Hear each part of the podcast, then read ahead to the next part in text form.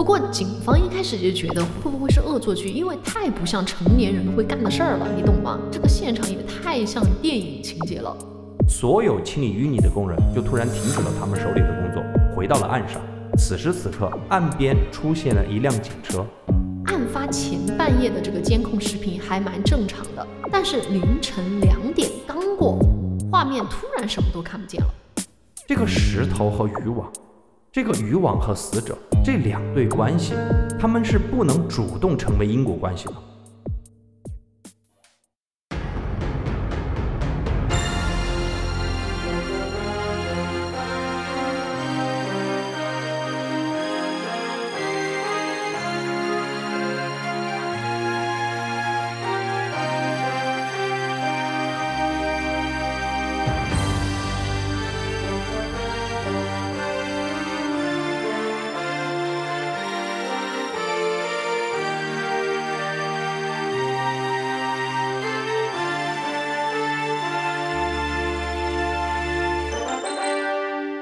各位好，欢迎收看《今日说法》，我是主持人撒贝宁。我是主持人留下来，我是主持人王拿跑。其实我觉得我们一会儿应该会收到央视的律师函吧。咱们就别去碰瓷我们的央视了哈。其实也不是碰瓷啦，嗯，主要是咱们很多听友啊，就要求想听国内的案件嘛。那其实国内案件的来源也就那么几个啊，是的，什么今日说法呀、天网啊这些，对对对，撒贝宁事件，对吧？大家喜闻乐见的。嗯，但是我觉得听咱们最案播客的听友一定对这些节目也很熟悉啦。但是由于确实大家提出这个要求呢，那我们今天就来两起国内案件联播吧。也许哈，听友们可能会听过这个案件，但是呢，就当做一个故事听听，换换口味吧。对，做个调剂吧。那我们接下来就开始来聊吧。嗯，那你先来。那我就先来给大家带来一个案件。其实我俩今天聊的案件呢，案情也不算太复杂，嗯，但是呢，主要是因为现场留有的证据实在是太少，对我讲这个案件，就是警方所拿到的东西可能只有两个。对，所以这个过程也还算是一波三折了。嗯嗯，那么就给大家来聊一聊吧。我聊的这个案件呢，是发生在二零一二年十二月二日，也就是个冬天了啊。那是个雨夜，有一辆货车呢，就行驶在没有灯的乡村小道上。突然，这个货车就撞向了某个物体，发出了“砰”的一声。那就撞到人喽。哎，司机就赶紧下车去查看，对吧？那么这个司机下车看到什么了呢？只见道路上就赫然躺着一个老人哦，就撞到一个老年人啊，了。血流了满地。这个货车司机就吓坏了，赶紧就给当地的幺幺零警方打电话报警。于是啊，在凌晨五点三十分的时候，浙江省上虞市幺幺零就接到了报警，称在其辖区内有一个叫做金鸡山村的这个村道上，有一个人被撞死了。哦，警察呢很快就赶到了现场，果然那个地方啊，就是现场啊，在村道上的一个三岔路口，那里呢躺着一个老人。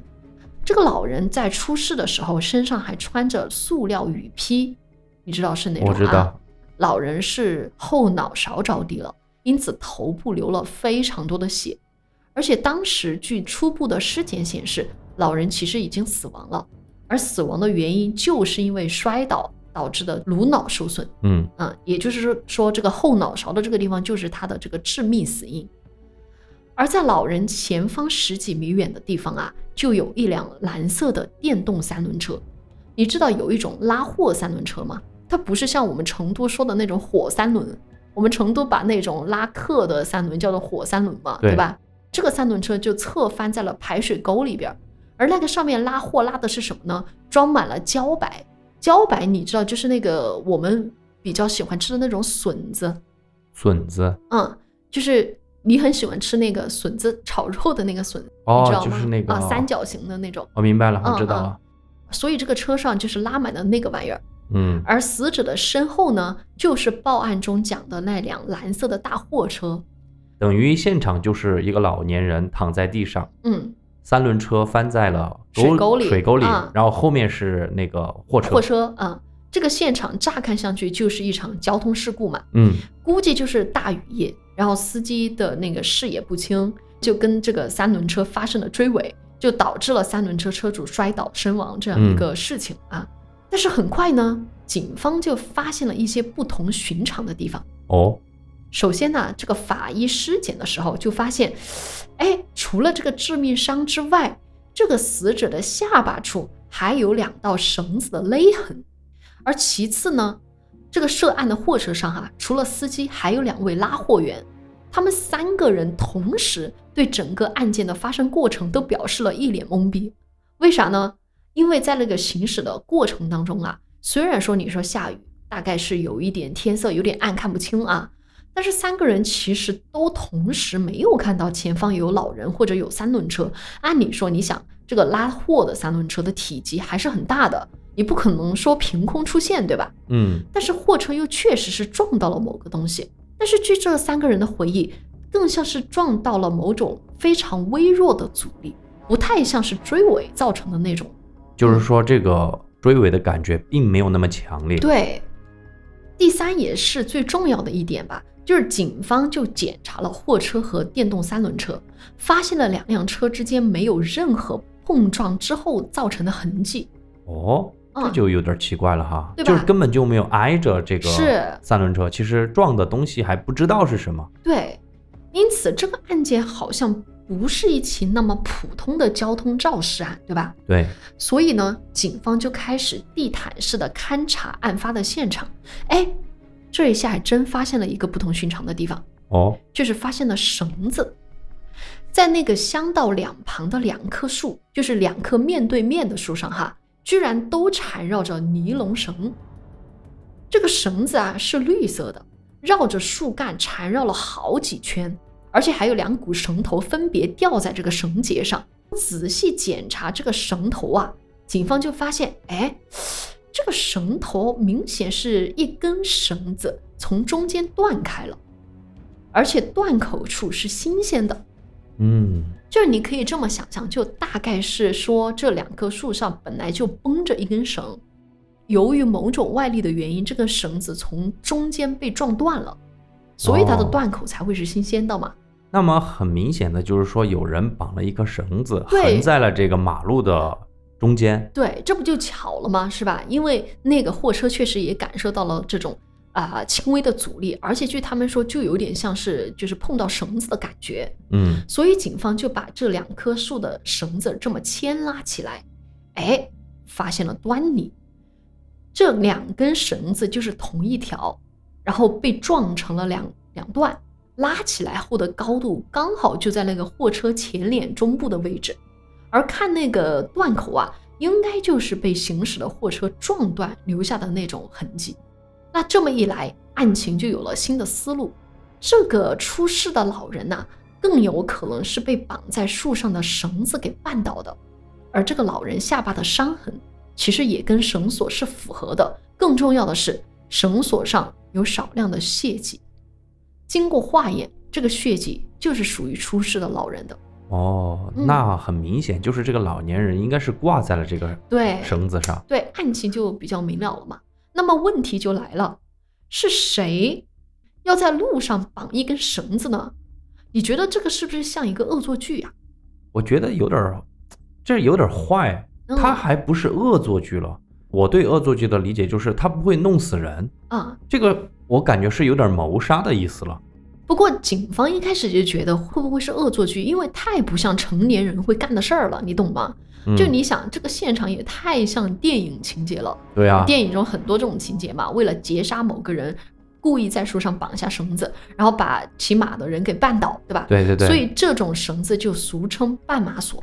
那个胡歌演的那个 电影叫什么来着？哦，那个拐子拐子，拐子，哎，叫啥来着？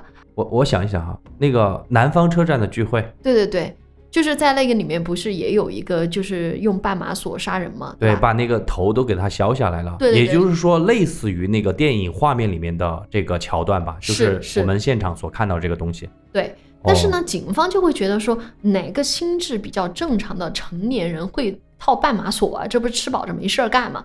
所以他一开始还是怀疑说，是不是说村里的小孩闹着玩儿？但是呢，转念一想哈，也不太可能。为啥呢？像你说的，这个真像谋杀。更重要的是，当天不是暴雨倾盆吗？嗯，你说农村的小孩儿不可能那么晚了还在外面玩儿，对吧？对，而且是又是下暴雨的情况下，而且这个绳结啊打的是牢固，根本不像是小孩子能办到的。就是小孩子过家家，他不可能在树上打这个绳结打的那么牢。接着再继续说另外一点哈，这个绳结的高度离地大概是一百五十五厘米，嗯，这个高度是有讲究的。哦，步行的人速度慢嘛，你哪怕是经过这个绳索挂一下，其实也不至于致死。而且你看得到啊，你你步行过去，对不哎，对？哪怕就是你黑灯瞎火的，你你走过去了没看到也不打紧啊。嗯，开车的人，其实你前面是有挡风玻璃的，你更不会被什么绊马索伤到，对吧？对，最有可能被伤到的呢，就是开摩托车和三轮车的。经过这种实验啊，警方就发现，哎，坐在这个三轮车上的人呐、脖子处的地方刚好就是一百五十五厘米的样子，他们是最有可能被绊倒的。因此，你想想，这个案件是不是更有可能是蓄意谋杀？对，就是精准定位那种骑摩托车及自行车的人。没错，所以啊，当下你就得确定这个死者究竟是谁了。这个倒也不难啊。嗯，经过附近村民的指认，死者就是附近刘林村的村民，名字叫做吴宝根，我之后就叫他吴老伯吧。嗯，刘林村呐、刘林村呐、不好意思啊，这个真的太难发音了，对我来说为难我这个四川人了啊。刘林村啊，不足百户，怎么了？我发的是对了啊。刘林村不足百户，其实嗯是中国典型的正在萎缩的农村，年轻人都外出打工了，其实留下来的啊，基本都是呃老年人啊、儿童啊这之类的了。对，所以吴老伯呢，年龄其实也不小了，他是和自己的老伴儿一起在种植茭白，每天早上三四点钟他就起床了，然后就装货，然后到菜市场去卖。案发当天，他的老伴儿其实已经在摊位上等着他了，但是没想到啊，两人卖了一辈子的菜，眼看着这个茭白的生意还不错啊，然后价格也涨上来了，就准备颐养天年了。突然之间，吴老伯人就没了。哦，哎，所以你看哈，吴老伯每天清晨三四点钟装货，骑三轮车出门卖菜，然后都必会经过这个事发的路段，这一点是村里广为人知的。因此啊，这个案子怎么看都像是针对吴老伯的谋杀。对，因为太熟悉他的那个作息时间了。是，但是你说要破案哈，难度也比较大，因为是暴雨加黑夜，当时村里基本上就没人外出，所以不可能有什么目击证人，没人看到是谁套下了斑马锁。嗯，其次，现场证据其实也被货车啊、暴雨啊破坏了不少了。对，在这种情况下呢，警方该如何破案呢？哎，这就是为什么我会选择这个案件给大家聊一聊的原因啊。首先呢，警方就发现村口居然有个摄像头，这个摄像头距离案发的地点只有两百米，蛮近的了啊。那调取了这个监控之后，结果警方又发现了问题，就是案发前半夜的这个监控视频还蛮正常的，就是也没有嫌疑人出入。但是凌晨两点刚过，画面突然什么都看不见了，哎，这就有哎，问题了。有问题。然后经过这个电工的检查，摄像头没有坏，只是被关掉了电闸。而这个电闸呢，是位于一处民宅的外墙上，根本就不起眼。所以啊，关掉电闸的人，你要么就是本村人，要么就是了解这个地方的外村人。我觉得应该是本村人，嗯，就是熟悉老伯的日常，并且哎熟悉这个摄像头安在哪个地方，对电源还在哪个地方，对他一定是本地人才那么清楚。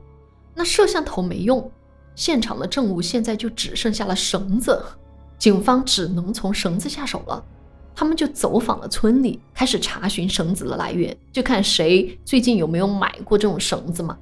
但这种尼龙绳呢，还并不常见啊，主要是因为它是那种四股绳，一般的农村的家里面用的都是三股绳，因为这种四股绳的质量比较差，就经不起风吹日晒，所以哦十多年前村里人早就不用了，所以村里人没有人有这种绳子。这条线索你要查也啥也没查出来。接着呢，绳子就被送往了物证检验室。但是大家都知道哈，我们要检查这个物证，你要检查提取 DNA，然后你要检测 DNA，这个也是需要时间的嘛，对吧？嗯那在这个检验的过程当中呢，警方就开始调查吴老伯的社会关系，就看有没有结仇。简单来说，那吴老伯这个人呢，在村里面是乐善好施、德高望重，其实按理说是一个人挺不错的一个老头儿啊，嗯也没啥仇人。但是呢，话说回来，也免不了说乡里乡亲的啊、有些人之间，对吧？有一些暗戳戳的这种摩擦啊，也说不一定。那警方就着重调查了以下三路可能和这个案件相关的人。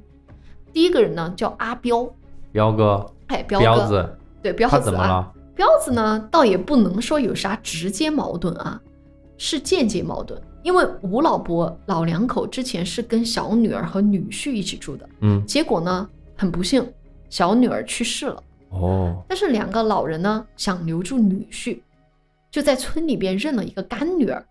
这个干女儿是谁呢？就是彪子的前妻。哎，彪子一听肯定不高兴呢，估计也是想跟前妻复合啊，我估计。哎，反正这个彪子就多次开车回村里面找到前妻，因为彪子在外地做生意嘛。哦然后他知道这个事情之后就很不爽，哎，就多次开车回村找自己的前妻，就劝他前妻说不要再嫁，而且还经常骂吴老伯多管闲事。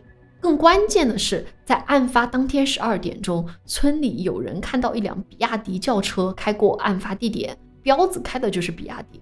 不过还好的是，事发的那几天，彪子刚好去了广东谈生意，有完美的不在场证明，所以这个也是可以被证明的嘛。哦，所以所以彪哎子，彪子在，不是他，嗯哎，所以嫌疑也给排除了。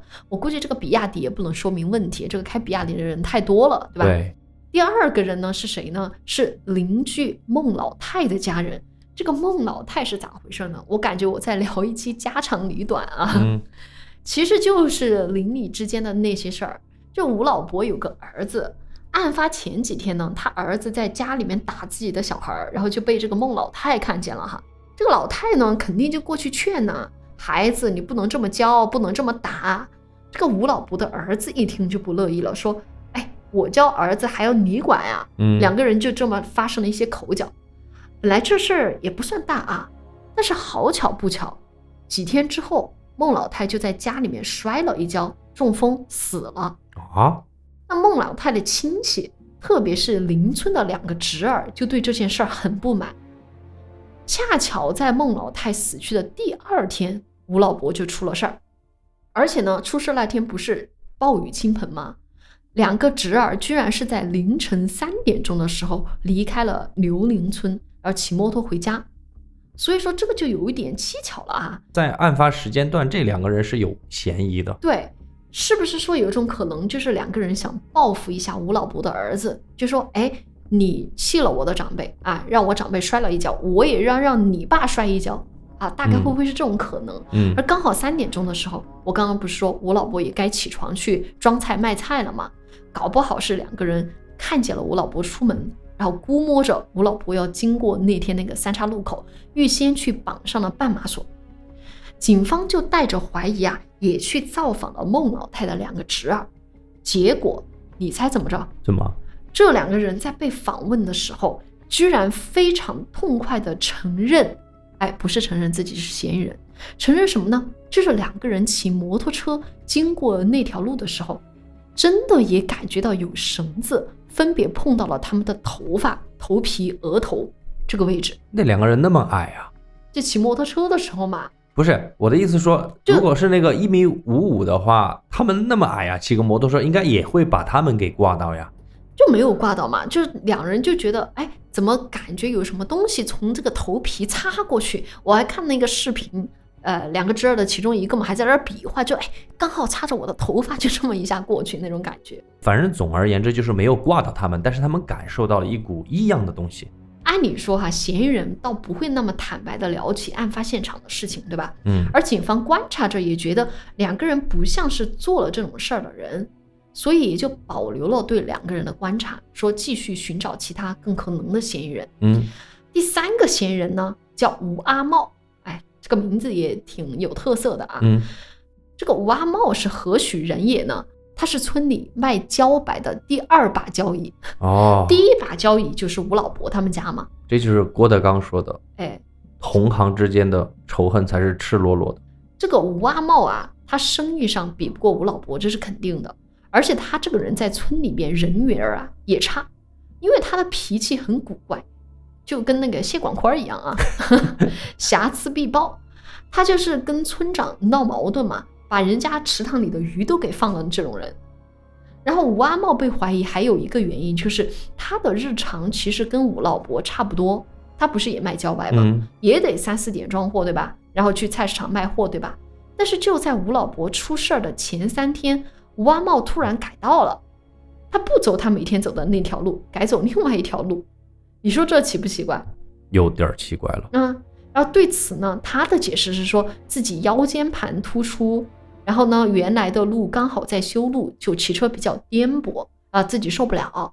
那警察呢也去核实了情况，发现哎，情况也属实是这样，也找不到更多的证据证明是吴阿茂啊。嗯，最关键的是，一周之后被送到这个生物实验室的绳子上，哎，出检查结果了，检测出了除了吴老伯之外啊，还有另外一个人的生物检材。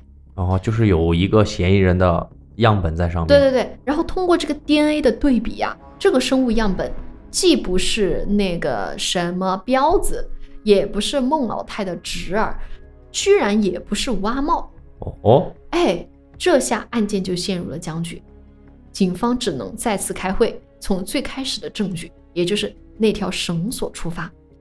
这次警方就把格局打开了，他们想到说，其实用半马索的人呐、不一定是想针对吴老伯，他可能是想针对某个和吴老伯有同样生活轨迹的人。嗯，这个思路很好，对。因为你一直限定在这个对对对。死者上边，也许死者是无辜的，他是是。想害别人。对，就有没有一种可能，其实凶手想害的人是吴阿茂呢？对，搞不好是他。哎，说到这里，警方的思路这不就打开了？因为太多人和吴阿茂有过节了，对吧？因为吴阿茂这个人比较讨厌嘛。嗯，警方经过一番排查，最后就把调查对象锁定在了一个叫做梁光海的人身上。经过警方的刻画，凶手可能是对吴阿茂心中有怨气，但是他又比较的弱势，你能懂吗？在生活当中不敢当面发作。啊村里有这种，就是村里面有那种很凶恶的人，啊，大家都对他很不满，。嗯，就是很不满这种村里的恶霸吧。嗯，但是不满的话，你又很懦弱，那就只有阴悄悄的来喽。所以你看，这种半马索本来就是那种不敢明着来，然后只能暗着来的这种会干的事儿，对吧？算一种暗器的一种了。啊，对，就是那种我想整一下你，但是又不确定这样能不能整着你，看天意那种感觉。梁光海就十分符合这个特征。这个梁光海啊，海子和这个阿茂的梁字其实由来已久了，因为这个海子呢，是因为家里孩子考上了大学，他就准备扩建一下家里的房子来，哎，这个高兴一下嘛哎高兴一下嘛，在后边就搭了两间屋。你也知道，农村是那种自建房嘛，对吧？嗯，但是他扩建了之后，就阻挡了吴阿茂回家的路。有一次，这个阿茂躲闪不及，差点掉河里边了。所以这个吴阿茂干了个啥事儿呢？他一气之下跑到镇上去举报梁光海，说他违章建筑。嗯，这还不够，他还举报人家说梁家明明有钱修房子，还每月领低保，哦，对吧？就是很不爽。结果呢，这个海子家的违章建筑就被镇上给拆除了，他的低保呢？低保倒就没有交代嘛啊。嗯，反正就算有这么个过节吧啊，那海子呢，居然没有因此跟吴阿茂红过脸、吵过架，就是说他的这个人其实比较内向、自卑嗯，啊。于是呢，警方就盘问了一下这个梁光海案发当天的行踪，他说自己一整天都待在家里边，但是警方其实早就知道那天他其实是出门了，他是和朋友去吃饭了，所以很明显梁光海在撒谎。哦，警方是提前掌握了他的动向。，而警方也提取了梁光海的 DNA，这是最关键的，就跟那个绳索上的生物检材进行了对比，发现是吻合的，这些证据确凿了，对吧？嗯那么梁光海呢，也就交代了，就正如警方所想，梁光海那天是在朋友家吃酒，三杯酒吃下去之后，就聊到了阿茂这个人，是越说越是气。回家的路上呢，刚好捡到了尼龙绳，哦，怪不得，所以村里没有嘛。他的本意其实是设置绊马索来惩罚一下吴阿茂，让他吃点苦头。结果阴差阳错，害死了吴老伯。据这个梁光海说，吴老伯可以算是在村里对他最为关照的人。哎，哎，所以就很可惜。最后呢，梁光海就被判以危险方法危害公共安全罪，最后获得有期徒刑十四年。哦，是十四年，嗯，嗯，哎，还是蛮令人唏嘘的啊。对，这个案件的关键转折点就是那个思路，嗯，就嗯有些时候思路打开了，对于案件证据比较少的这种案件，对你老是陷在这个几个证据里面思，维里，你会很难去想象这个怎么去破案的，这个点有点牛逼哈。嗯嗯嗯，好吧，那你来一个。好，那接下来我来给大家一个。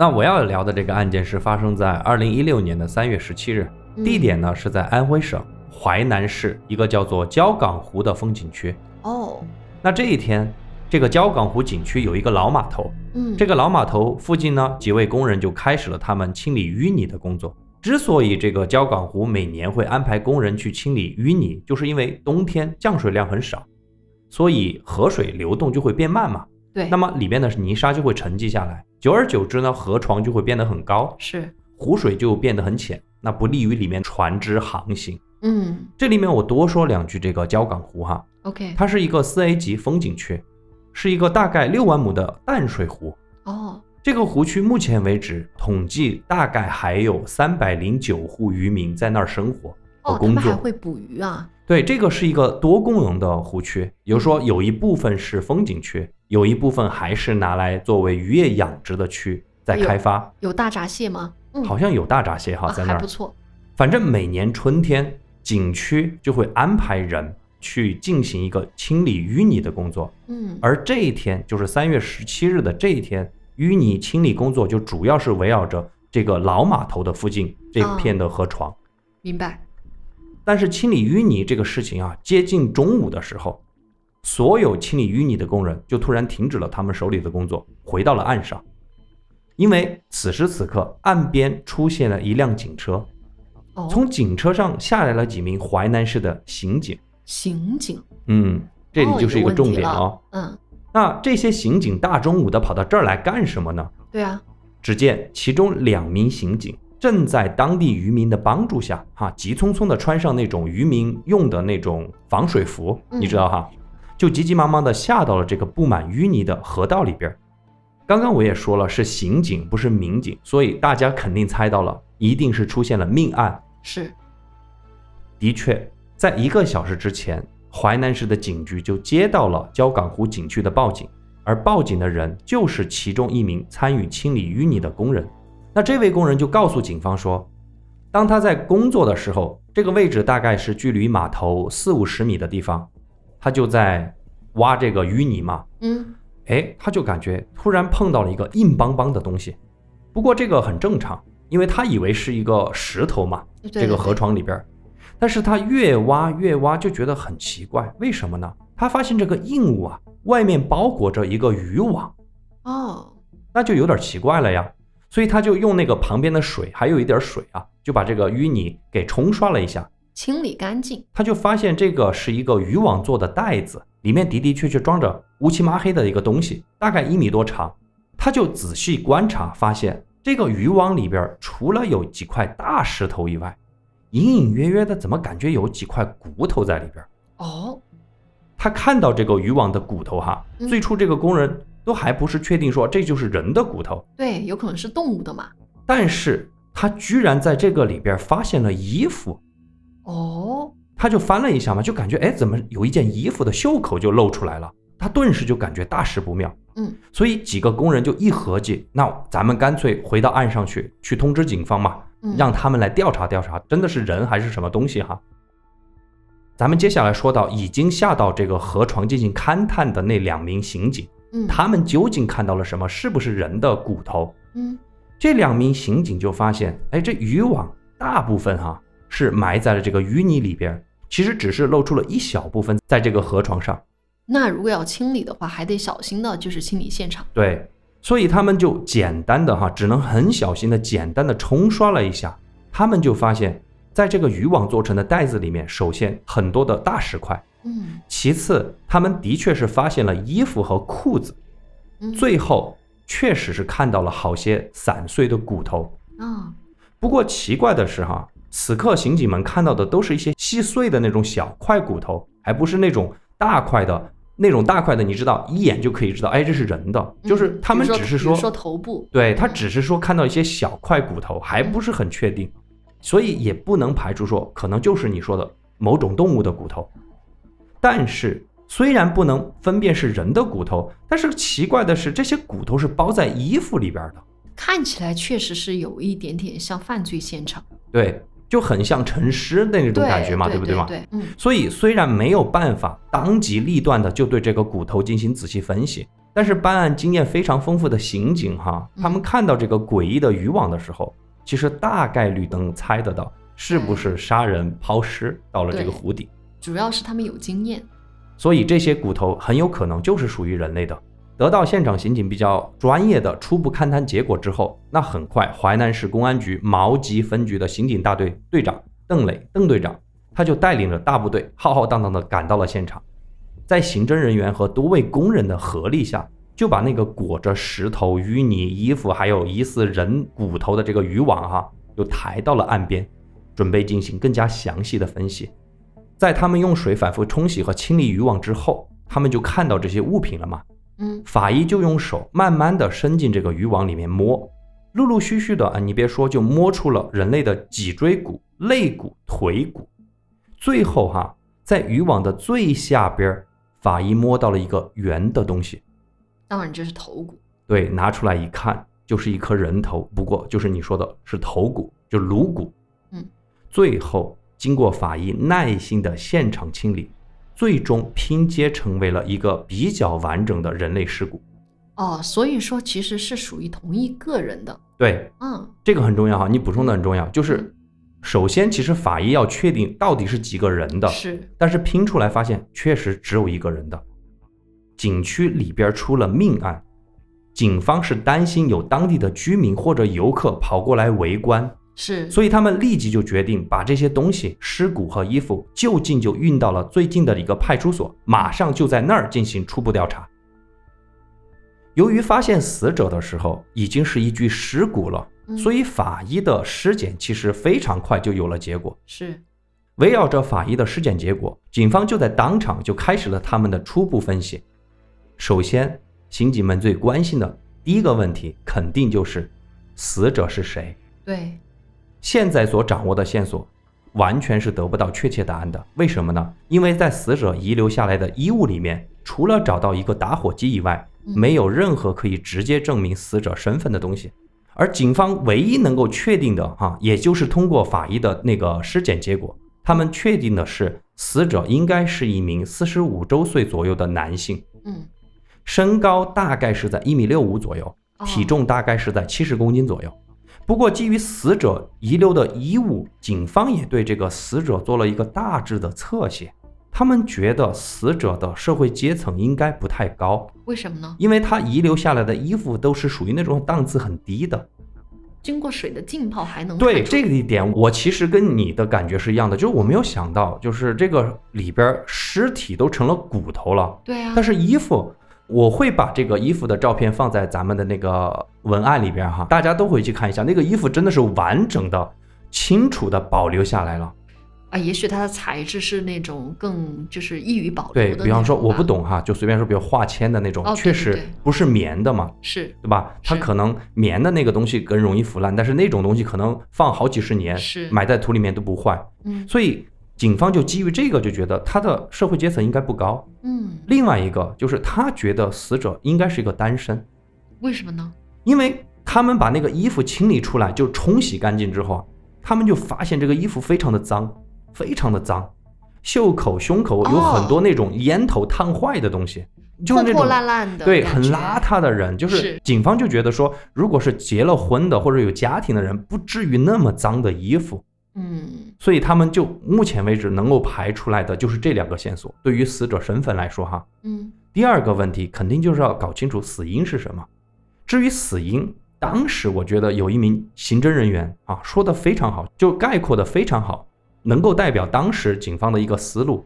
他就说啊，这个石头和渔网，这个渔网和死者这两对关系，他们是不能主动成为因果关系的，啊，这个当然，对不对？这不可能说有人可以把自己装进渔网，然后还搬那么多石头进来的。对，也就是说，必须要有他人的介入之下，他们之间才能形成关系。就像你说的，得有人把一个人放进去，然后放石头进去，然后扔扔到湖里面去，对不对？是，所以初步判定，这应该就是一起命案，是一起杀人抛尸案。嗯再根据法医对尸骨的仔细分析，尸骨上没有找到任何的痕迹，嗯就是比方说，如果是榔头或者刀打到那个死者的话，就会有痕迹吗没有痕痕迹，而且死者的衣物上也没有痕迹，就是也没有刀捅过去啊所留下的口子，什么都没有。这个就说明有可能是毒死、溺死，然后还有什么可能呢？就是窒息，就把你掐死、毒死，或者就先把你给淹死。那最后一个问题，我觉得也是最关键的问题，就是嗯死亡时间。是因为你目前为止所掌握的信息很少，那么死亡时间的确定对于这起命案来说就非常关键。当然，由于网里面发现的死者的衣物十分齐全，有一件哈，我跟大家盘一下，就有一件外套，有一件夹克，有一件毛线裤子，还有一条秋裤。冬天对这些衣物的季节性特征非常明显，是冬天。嗯第二，更为重要的是，就是说通过尸骨腐败的程度，这个可以分析的哈，是就是判断死者的死亡时间应该在一年以上。嗯可是由于是泡在水中，它不像暴露在空气之中，所以没有办法精确到具体的死亡时间是多长。嗯，所以法医给了一个时间跨度非常大的死亡时间，他们嗯判定，你听哈，嗯一年到十年的某个冬天，哦，那这个范围太大了，就是太大了。我觉得几乎不可能说通过死亡时间来排除嫌疑人了。所以各位听众，警方面对的就是一个尸骨和衣服，什么都没有了。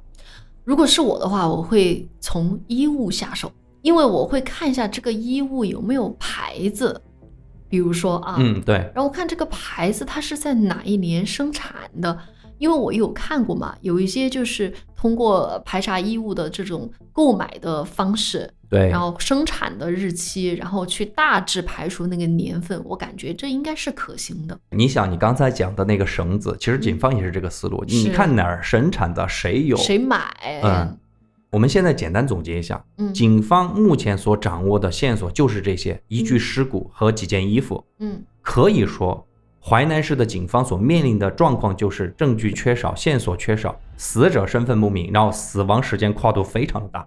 这种案件破解起来，我觉得就是天花板级别的难度了。是在淮南市警局的高度重视下，负责侦破此案的这个专案组就迅速成立了。嗯他们就开始了第一次的案件分析会，嗯，在局长杨克俭的主持下，大家都直奔主题哈，就不说别的了。其实，作为常听悬疑案件的听友，我们都知道，对于这种案件来说，最重要的突破口是什么？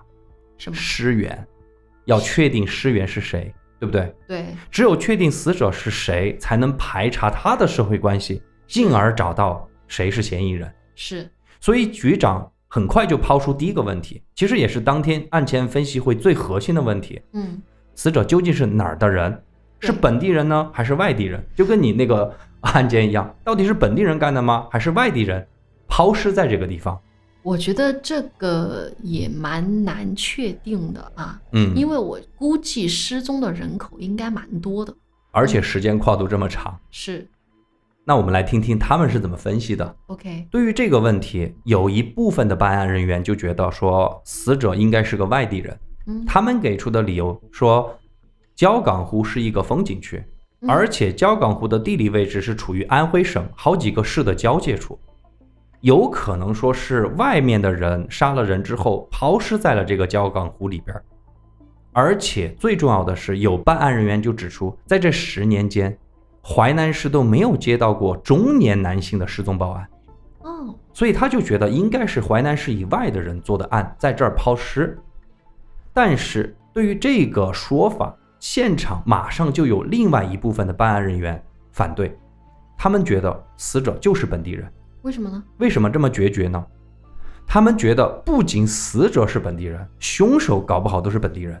支持这个观点的这个其中一名警察，他就提供了这么一个思路，嗯，他就说哈，跟你刚刚讲的那个案件特别像。他说，我们首先要从这个陈湖抛尸的这个固定思维中跳出来，就说这个案件看似是抛尸，也许事实恰恰相反，因为把人扔在湖里，它本身就是一种杀人的方式，是啊，对吧？如果是在湖面上杀人的话，这个反而可能证明这个凶手非常熟悉焦港湖周围的环境，没错，那搞不好就是本地的渔民或者村民。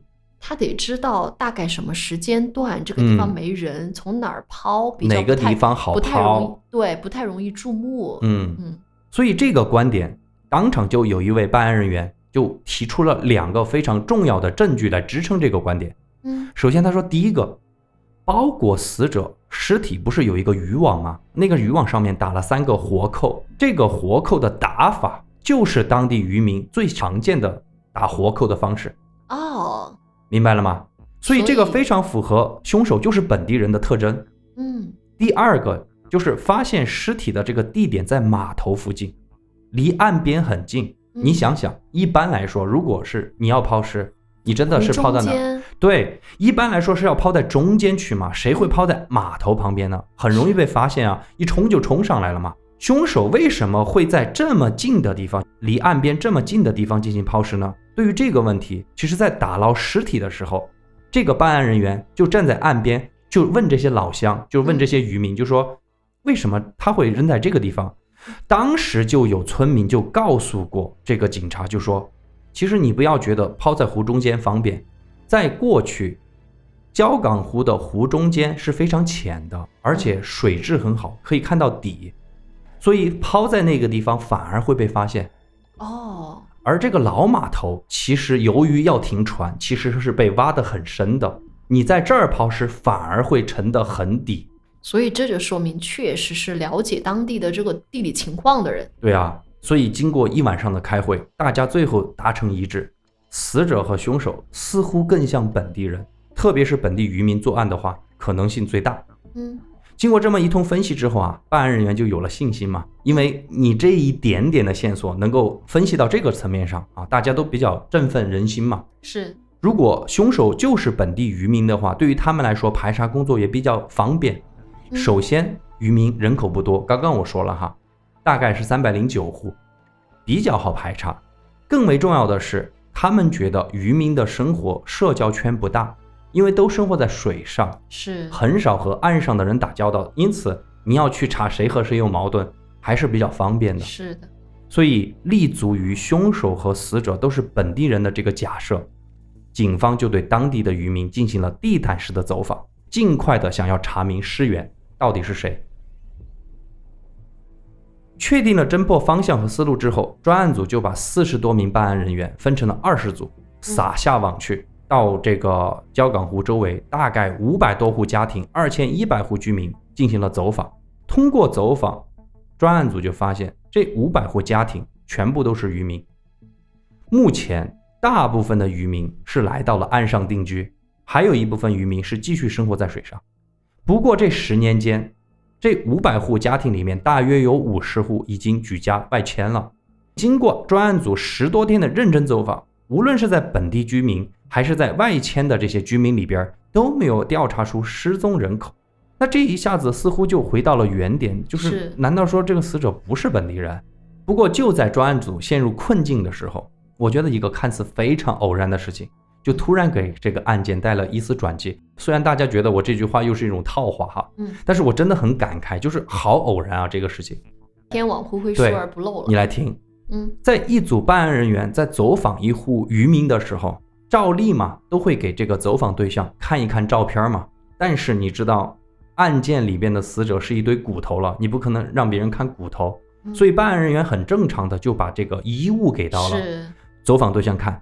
这些人看了看之后呢，他也说，哎，看不出来是什么。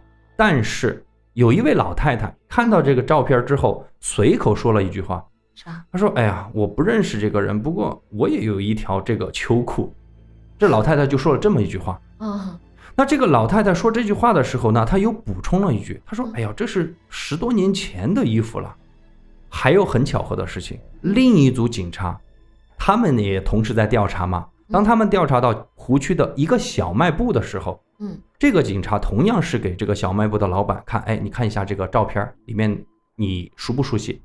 这个老板看了一眼就说，哎呀，我什么都不熟悉，不过我我我认识这个打火机，不是在死者的衣物里边只是找到了一个打火机吗？嗯这个老板就说，这个打火机当时卖的很火，现在没有卖了，停产了嗯。但是这个打火机我印象很深，起码是十多年前生产的东西了。所以是十多年前的案子了。哎，对，所以这两个偶然间的巧合，你觉察到了哈？嗯这个时间似乎不应该是一到十年，因为尸检结果是说是一到十年的某个冬天，嗯所以警方一直的调查的思路都是在调查十年以内的失踪人员。当专案组把时间上调到十年以上的时候嗯，那么就有一个人进入了专案组的视野。其实之前在专案组排查失踪人员的时候，其实这个人就已经进入了视野。由于当时是设定在十年以内嘛，所以这个人也被排除了嘛，没引起重视。可是现在这个人就重新进入了视野。那这个失踪的人叫什么呢？他姓刘，我们就叫老刘哈，我们就叫老刘哈。嗯专案组所以就围绕着老刘又再次进行了走访嗯。那据查，老刘是当地一个国营渔场的职工，嗯，在两千年的时候突然失踪了，哦，就是距案发的时候已经过去十六年了哈。嗯根据熟知他的朋友和邻居说，一九九六年老刘的妻子去世了，他就一直单身。嗯，哎，这个突然又符合了警方的侧写，单身。是是那更为重要的是，老刘的身高、年龄、体重和这个无名尸骨的特征十分吻合。有了老刘的这个线索，警方就通过各种渠道，终于找到了老刘在外地的女儿和儿子。嗯他们就计划从老刘的女儿口中得到更多关于老刘的信息，嗯，而且更重要的是，可以提取到老刘女儿的 DNA 和那个尸骨进行对比。没错，咱们就不废话了哈。嗯经过检验，老刘女儿的 DNA 和白骨的 DNA 一致。啊就是老刘了。对，这个尸体哈，十六年失踪的人，死者的身份终于得以确认，那就是老刘。所以问题就来了，那老刘究竟是被谁杀害的呢？是啊，嗯围绕着老刘的调查就迅速展开了。专案组又一次进行了细致走访之后，他们就发现老刘除了在当地的国营养殖场上班以外，自己还在搞副业，也是养殖业。不过为此欠下了四十多万的债务。那么是不是因为债务的问题被杀了呢？是经过警方的调查，发现这个可能性不大。于是警方又转向了情杀的角度，因为老六是单身嘛。是，但是警方还是没有发现任何可疑的线索。你说情杀、财杀都没有明确的线索，这个又让专案组感到有点无语了。因为照理来说，确定好尸源之后，只要经过大量的排查，往往嫌疑人应该是会浮出水面的嘛。嗯但是这个案件特别奇怪，就是无论从哪个角度查，侦破一点儿都没有进展。不过这个时候，专案组组长杨局长就提出了一个思路，哎，他说啊，一般的犯罪心理都是说我杀了人之后，肯定是尽快逃离犯罪现场，或者逃避警方的追捕嘛。嗯那会不会说是之前排查出来的那五十家人已经迁出这个交港湖的那一些居民里面，他们里面会不会有嫌疑人呢？嗯于是按照这个思路查下去之后呢，很快专案组就发现，在老刘失踪的几个月之后，老刘有一个邻居，他也姓刘，举家是搬迁到了江苏南通，嗯我们在这儿就叫邻居哈。于是专案组就把这个重点放在邻居身上，就调查邻居的社会背景。嗯所以据查，一九九六年，这个邻居是从安徽的五河县来到淮南市投奔这个亲戚，哦在焦港湖做起了渔业养殖的生意，并且生意做得还不错，日子很富裕。不过突然就在二零零一年的某一天举家搬走了，这就有点嫌疑了哈。嗯不过随着警方的深入调查，他们就发现这个邻居其实和老刘平时是有矛盾的。这种矛盾其实是还动过手的，就是他们俩其实还真的有点邻里之间的这种矛盾。嗯但是当警方赶到江苏南通见到这个邻居的时候，这个邻居却告诉警方说：“哎，我跟这个老刘不是很熟悉，我从来都不认识他，都不跟他说话。那就蹊跷了啊，”所以专案组就发现，哎，这个不对，对，跟事实不一致。所以邻居的这个嫌疑度就陡然上升了。当警方把邻居列为重要嫌疑人之后，专案组又继续进行开会分析，因为目前为止还是没有确切的证据嘛。他们开会就觉得说，老刘啊，体重一百四十多斤，石头一百多斤，你要搬动二百四十多斤的东西，就凭一个邻居一个人是完全做不到的。按理说，至少需要两到三个人合力才能完成。于是专案组就觉得，参加杀害老刘的这个事情应该不止一个人。嗯所以警方就决定顺藤摸瓜，他决定针对这个邻居，围绕着他进行社会背景调查，是要看看他有哪些朋友或者家人。对，通过这条线索去调查，邻居有两个好朋友就进入了警方的视野。